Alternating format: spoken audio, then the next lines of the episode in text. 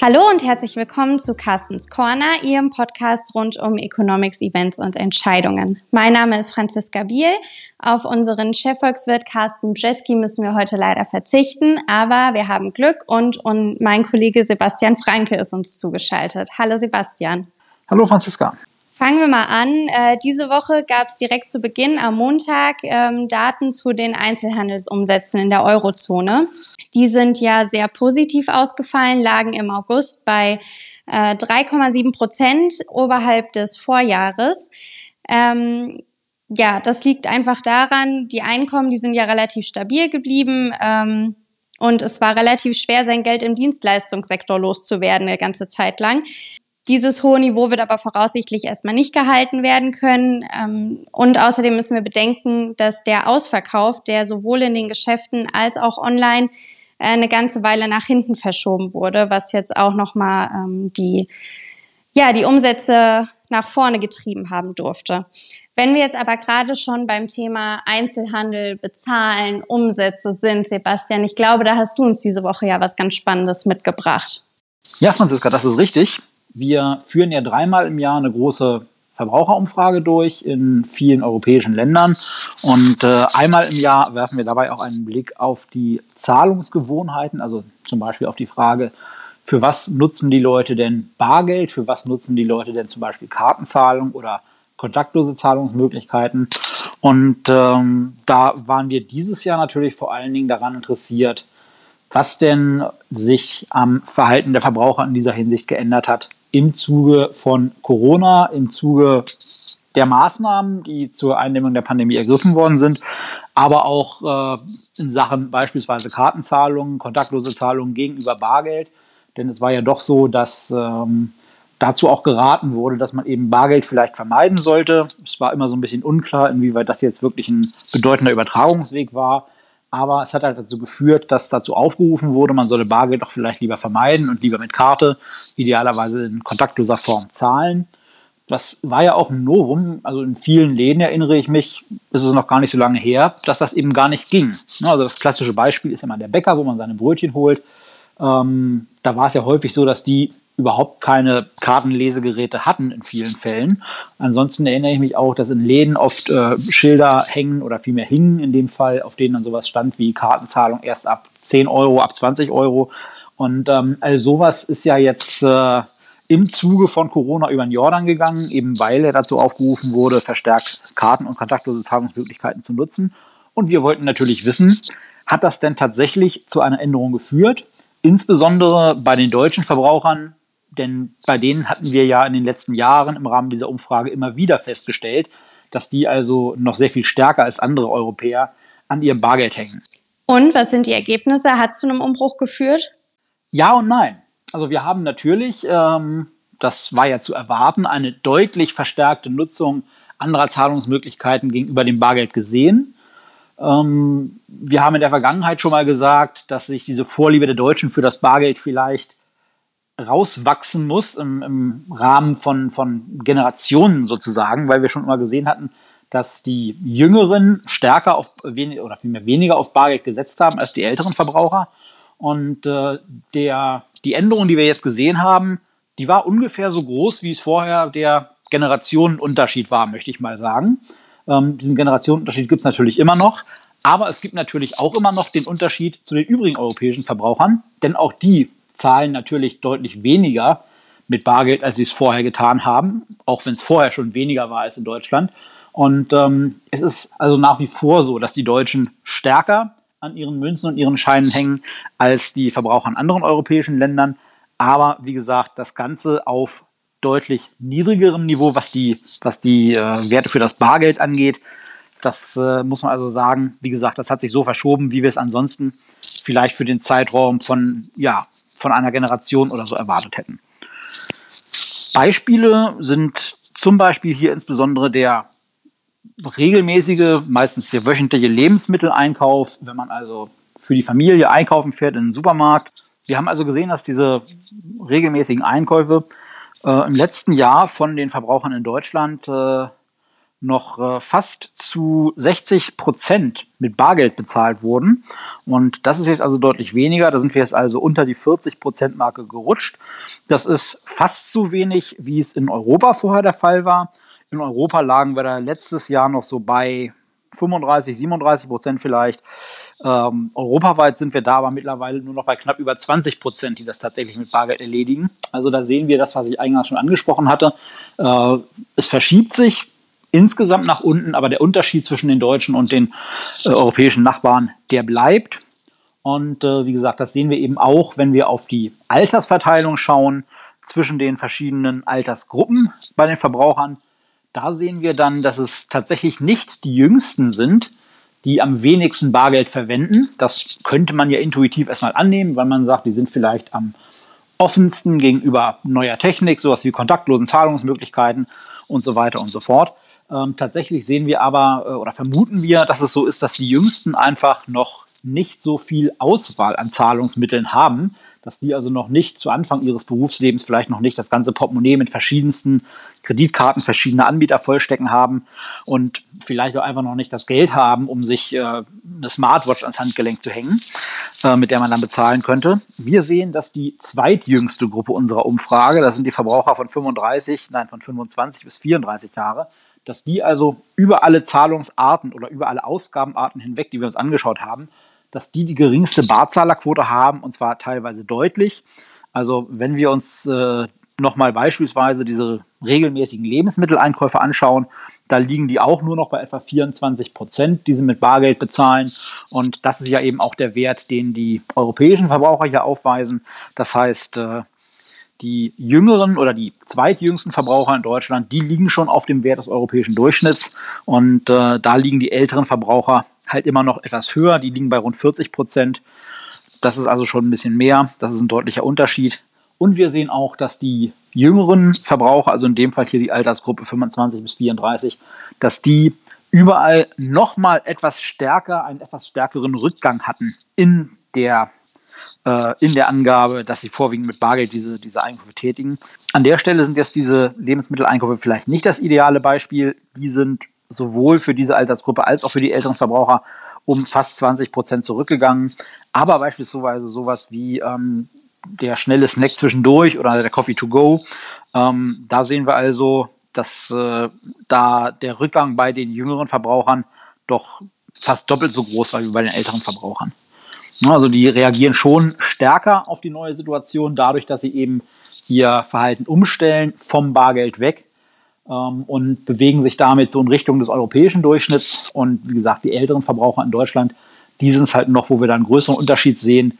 Die haben eben auch ihre Bargeldnutzung reduziert in Zeiten von Corona, aber die sind eben von dem europäischen Durchschnitt noch ein bisschen weit weg. Das heißt, die zahlen eben vieles nach wie vor üblicherweise mit Bargeld.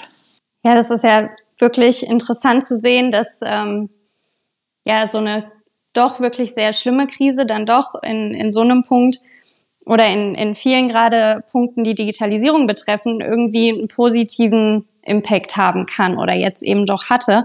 Ähm, was ich mir gedacht habe, als ich mir die Ergebnisse deiner Studie angesehen habe, ob uns das nicht generell auch ein bisschen zeigt, dass Deutschland prinzipiell ein bisschen hinterherhinkt, was Digitalisierung betrifft, weil ich beispielsweise, ich, ich gehöre zu der Gruppe, ich habe eigentlich nie Bargeld in meinem Portemonnaie und ich möchte am liebsten jedes Brötchen, was ich mir kaufe, möchte ich mit meiner Karte bezahlen können. Ähm, ich habe ja aber ganz oft tatsächlich auch trotz Corona, wo, wo Kartenzahlung immer empfohlen wird, überhaupt nicht die Möglichkeit dazu. Also auch wenn ich im Taxi fahre beispielsweise, außer ich hole mir ein Uber, was ich mit der Kreditkarte so zahle, kann ich es ja nicht ohne Bargeld eigentlich äh, bewältigen. Meinst du, dass dieser, dieses Hinterherhinken Deutschlands hinter dem europäischen Durchschnitt auch irgendwie so ein bisschen mit diesem generellen Digitalisierungsthema zusammenhängt? Das kann ich mir gut vorstellen. Dazu können wir dann ja nächste Woche vielleicht noch bei den Carsten befragen. Das ist ja auch so ein Lieblingsthema. Ähm, das Thema Investitionen, die ja jetzt mit dem äh, auch dem, dem Konjunkturprogramm der Bundesregierung im Rahmen von, von Corona äh, so ein bisschen bekämpft werden sollen. Da soll ja auch gezielt in diese Bereiche investiert werden. Aber äh, wenn man da zum Beispiel auch mal die etwas älteren Folgen unseres Podcasts sich anhört, da kann man also hören, wie Carsten das auch immer wieder bemängelt hat, dass eben Digitalisierung in Deutschland ja immer noch so ein bisschen äh, stiefmütterlich behandelt wurde, auch Themen wie digitale Infrastruktur, Breitbandausbau und so weiter. Ähm, vielleicht tut sich da jetzt was. Ähm, ist natürlich immer schade, dass es dann erst äh, eine weltweite Pandemie einer neuen Viruserkrankung braucht, um sowas auszulösen. Ähm, aber vielleicht können wir da dann wenigstens noch ein bisschen was Positives draus ziehen, dass sich in der Richtung dann ein bisschen was tut es ist ja auch gar nicht so, dass die Leute generell komplett verschlossen wären und äh, generell nur daran, das, äh, dazu tendieren würden oder generell nur darauf bestehen würden, ihr Bargeld zu verwenden. Ähm, die Zahlen, die ich eben äh, zitiert habe, das waren ja alles Zahlen, die die übliche Zahlungsmethode der Verbraucher abgefragt haben. Also womit bezahlen sie üblicherweise die folgenden Ausgaben? Und ähm, das ist in vielen Fällen halt tatsächlich noch das Bargeld. Aber äh, wir sehen auch, wenn wir die Verbraucher mal befragen, welche Zahlungsmöglichkeiten sie denn in letzter Zeit, in dem Fall haben wir nach den zurückliegenden sechs Monaten gefragt, überhaupt genutzt haben. Ähm, da waren natürlich Mehrfachnennungen möglich. Das heißt, da konnte jeder alle Zahlungsmöglichkeiten aufzählen, die er überhaupt mal benutzt hat im vorangegangenen halben Jahr. Auch da war Bargeld halt noch auf Platz eins, ähm, aber die verschiedenen Kartenzahlungsmöglichkeiten kamen teilweise nicht weit dahinter. Ja, also beliebt ist da insbesondere in Deutschland äh, die Karte klassischerweise zum Einstecken mit der PIN-Eingabe. Ähm, sowas wie äh, kontaktlose Zahlungen sind ein bisschen dahinter, gerade in Deutschland. Europaweit sind die auch schon fast auf dem Level. Ähm, und äh, da sieht man also, die Deutschen machen das auch, aber es ist vielleicht eine Gewohnheitsfrage, dass sie eben immer noch viele Dinge einfach äh, standardmäßig üblicherweise mit Bargeld bezahlen. Das sehen wir auch zum Beispiel, wenn wir darauf schauen, was die Verbraucher sagen, wie sie denn gerne bezahlen würden. Da sehen wir eben, dass bei kleineren Zahlungen, so kleineren einmaligen Ausgaben, jetzt nicht die Kategorie Wocheneinkauf, sondern Sachen, die man sich einmalig kurz beim Laden irgendwo kauft, ähm, da ist also auch Bargeld in Deutschland ganz klar Nummer eins, ist es sogar auch europaweit, aber eben mit deutlich geringerem Vorsprung. Also europaweit ist da ganz dicht dran auf Platz zwei das schnelle Rüberziehen der Karte, kontaktlose Zahlung, auch ohne PIN-Eingabe, die ja bei kleineren Beträgen gar nicht mehr verlangt wird von den Geräten. Und äh, wir sehen also, dass das eben bei kleineren Beträgen eben noch einen großen Unterschied darstellt zwischen Deutschland und dem Rest Europas, dass da das Bargeld eindeutig dominiert. Und bei den größeren Zahlungen, wenn es dann darum geht, äh, so mittelgroße Ausgaben, die man gelegentlich mal hat, vielleicht ein paar Schuhe oder sowas, da nähert sich das dann doch sehr viel stärker an. Und da ist dann die klassische Kartenzahlung mit Einstecken der Karte und PIN tatsächlich sowohl deutschlandweit wie auch europaweit die Nummer eins. Und noch stärker gilt das für größere Ausgaben, äh, zum Beispiel irgendwelche elektronischen Geräte für zu Hause, also vielleicht ein Fernseher oder sowas. Ähm, da sind es dann tatsächlich auch nur auch in Deutschland nur noch wenige, die sagen, für sowas schleppe ich tatsächlich noch viel Bargeld mit mir rum. Also es ist eine Gewöhnungsfrage und äh, die ist halt etwas beschleunigt worden jetzt durch Corona. Ich bin da gespannt auf die Ergebnisse des nächsten Jahres, wenn wir die Umfrage wieder durchführen, ob das dann zeigen wird, dass diese Verhaltensänderung dauerhaft ist oder ob es vielleicht wieder zurückgesprungen ist in alte Verhaltensweisen oder ob das vielleicht der Anstoß war und sich die Deutschen jetzt auch nächstes Jahr verstärkt dem durchschnittlichen Verhalten der anderen Europäer stärker annähern. Falls Sie, liebe Hörerinnen und Hörer, das gerne mal im Detail nachlesen möchten, Ab nächster Woche finden Sie dann auf unserer Homepage unter Publikationen auch äh, die komplette Studie zum Download. Da können Sie es dann schwarz auf weiß mal nachlesen und auch noch mit ein bisschen mehr Details, als ich das eben hier in der Kürze der Zeit anreißen konnte. Ja, vielen Dank, Sebastian. Äh, das war auf jeden Fall sehr interessant und ich glaube, wir äh, sind alle ganz gespannt auf die nächsten Ergebnisse, beziehungsweise ob äh, ja, wir dann doch mal von unseren alten Gewohnheiten uns ein bisschen hier losreißen können in Deutschland. Ja, werden wir sehen. Wir hatten ja eingangs äh, schon gesprochen über die Einzelhandelsumsätze und in der Vergangenheit hatten wir ja schon so ein bisschen darauf hingewiesen, dass äh, zumindest in der ersten Phase äh, der Erholung nach den, nach den sogenannten Lockdowns ob man das jetzt nennen will oder nicht, ist ja auch eine Diskussion, aber wir bleiben erstmal bei dem Begriff, dass in dieser ersten Phase die Erholung tatsächlich ja vom Konsum, vom inländischen Konsum gerade auch in Deutschland gestützt wurde. Und diese Zahlen sehen ja jetzt auch für den August nochmal gut aus. Ähm, aber die Frage ist natürlich, wie geht es damit weiter, wenn jetzt zum Beispiel sowas wie Kurzarbeitsregelungen auslaufen, wobei die ja gerade noch verlängert wurden, aber wenn zum Beispiel sowas ausläuft wie die Anzeigepflicht für Insolvenztatbestände und wir dann vielleicht in absehbarer Zeit doch zum Beispiel mehr Insolvenzen haben und auch äh, doch vielleicht schwächere Arbeitsmarktzahlen auch mal wieder sehen, wie sieht es dann mit dem Verbrauchervertrauen aus? Sitzt dann das Geld noch so locker? Ähm, werden dann die Verbraucher auch weiterhin hier diese Erholung dann mit ihrem Konsum stützen können? Oder ist das dann die Phase, wo dann vielleicht doch der klassische Motor der deutschen Wirtschaft, die Industrie und die Exporte wieder anspringen? Und äh, dazu gab es ja diese Woche dann Zahlen, die doch einigermaßen ermutigend aussahen, zumindest für den Moment, wenn ich das richtig gesehen habe. Da hast du recht. Also zumindest was die Exporte betrifft, ähm, können wir zufrieden sein. Ähm, Im August sind sie hier in Deutschland um 2,4 Prozent angestiegen im Vergleich zum Juli. Ähm, die Importe sind auch sehr stark allerdings gestiegen, ja, um 5,8 Prozent. Das ist dann vielleicht auch dieser Konsum, den wir sehen. Konsumiert werden ja in vielen Fällen eben nicht nur Sachen, die im Internet noch hergestellt worden sind. Und diese starken Zahlen zum Konsum, die können ja auch eben mit Importen zusammenhängen. Ne, gerade wenn die Verbraucher dann zum Beispiel sowas wie Anschaffungen im Elektronikbereich tätigen, das sind ja in vielen Fällen dann Dinge, die beispielsweise aus Fernost kommen. Richtig. Was die Exporte betrifft, ist allerdings ähm, ja 2,4 Prozent gestiegen. Äh, das hört sich erstmal ganz, das hört sich positiv an, weil sie sind ja gestiegen. Aber wir liegen hier immer noch 10 Prozent unterhalb des äh, Niveaus von Februar, also bevor, bevor die Krise angefangen hat.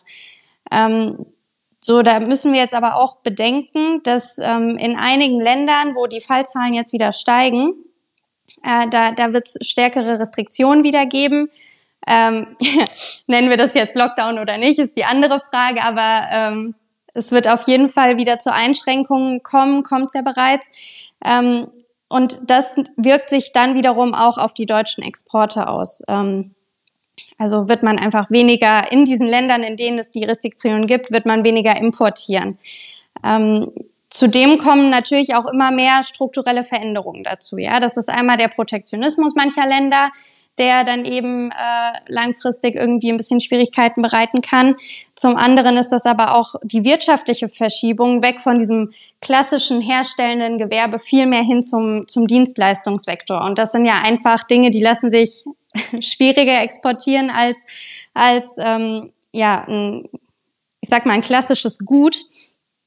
Ähm, ja, also in Zukunft dürften wir für die Exporte auf jeden Fall erstmal ein bisschen mehr Gegenwind als Rückenwind erwarten. Also das heißt, jetzt fürs dritte Quartal, ja, bestätigt unsere positive Einschätzung. Ähm, allerdings fürs vierte, wie auch in den vorherigen Podcasts wahrscheinlich schon öfters haben wir das erwähnt, müssen wir vorsichtig sein. Ähm, was die Industrieproduktion betrifft, das war leider ein bisschen enttäuschend. Ähm, da sind wir unterhalb des Juli-Wertes jetzt im August, also minus 0,2 Prozent hatten wir da. Im Vergleich zum Vorjahr sogar minus 9, fast sogar, also 9,6, minus 9,6 Prozent. Ähm, da können wir aber uns auch sicher sein, auch wenn sich jetzt die Entwicklung für September weiterhin fortgesetzt hat, diese doch negative Entwicklung. Ja, dann werden wir dennoch fürs dritte Quartal eine Wachstumsrate von ungefähr 10 Prozent erwarten dürfen. Ähm, und das macht jetzt zwei Dinge relativ deutlich. Zum einen die starke Erholung Deutschlands nach dem Lockdown. Ähm, zum anderen aber auch, und das ist, das ist so ein bisschen das Gefährliche daran, ähm, ein starkes drittes Quartal ist kein Versprechen an das vierte. Also, dass wir jetzt in den letzten Monaten super starke Zahlen gesehen haben für, für Exporte, für ähm, Einzelhandelsumsätze. Wir sehen da schon, der, das Tempo, das nimmt, da, da ist ein bisschen Dampf raus, ja, da ist ein bisschen Fahrtwind schon rausgenommen. Das heißt, ähm, diese, diese Entwicklung, die wird sich verlangsamen, wenn nicht sogar vielleicht ein bisschen, ähm, ja, nicht nur verlangsamen, sondern sehr verschlechtern, aber ohne jetzt äh, die Katastrophen-Queen sein zu wollen. ähm, bleiben wir vorsichtig, wenn wir ähm, auf die Entwicklungen im vierten Quartal schauen. Dann schauen wir doch mal. Ich hätte meinen Optimismus jetzt auch so ein bisschen darauf gestützt, dass ja jetzt im August sich die Orderbücher in der Industrie wieder so ein bisschen besser gefüllt haben. Viereinhalb Prozent mehr gegenüber dem Juli. Äh, tatsächlich jetzt nur noch knapp zwei Prozent etwa unter dem Vorjahresniveau im August. Und äh, was mir so ein bisschen Mut gemacht hat, eben weil ja dann im Ausland vielen unserer Exportländer eben auch Restriktionen zunächst mal wieder gelockert worden waren, dass eben dieser Anstieg in den Orderbüchern eben zu großem Teil auch aus dem Ausland kam. Das hat mich so ein bisschen optimistisch gestimmt. Schauen wir mal, wir werden es sehen. Ähm, möglicherweise kriegen wir ja doch, wie, wie du es angesprochen hast, hatten wir in den letzten Folgen schon mal teasiert, äh, diesen gefürchteten Double Dip mit einem erneuten Einbruch nach der anfänglichen Erholung. Äh, wir wollen es alle nicht hoffen, aber das hängt vermutlich viel stärker von der Dynamik der Corona-Pandemie ab, als von allen anderen, als von irgendwelchen wirtschaftlichen Grundlagen, die wir jetzt äh, betrachten oder analysieren könnten. Und von daher bleibt es da vermutlich nur das Abwarten. Dann sage ich äh, vielen Dank, Franziska. Äh, für, die, für das interessante Gespräch heute. Ähm, liebe Hörerinnen und Hörer, auch Ihnen natürlich vielen Dank, dass Sie uns Ihre Zeit und Aufmerksamkeit wieder geschenkt haben. Heute war es vielleicht ein bisschen zahlenlastiger als sonst. Es gab ja auch genug Zahlen, über die wir berichten konnten. Nächste Woche dann wieder gewohnt meinungsstark mit unserem Chefvolkswirt Carsten Bjeski. Lassen Sie uns gerne wissen, was Ihnen bei uns gefällt oder nicht so gut gefällt. Bewerten Sie uns auf den Plattformen, auf denen Sie uns hören. Und immer her mit Kritik oder auch Themenvorschlägen. Wir freuen uns, wenn wir von Ihnen hören. Machen Sie es gut, bleiben Sie uns gewogen, vor allem bleiben Sie gesund. Tschüss.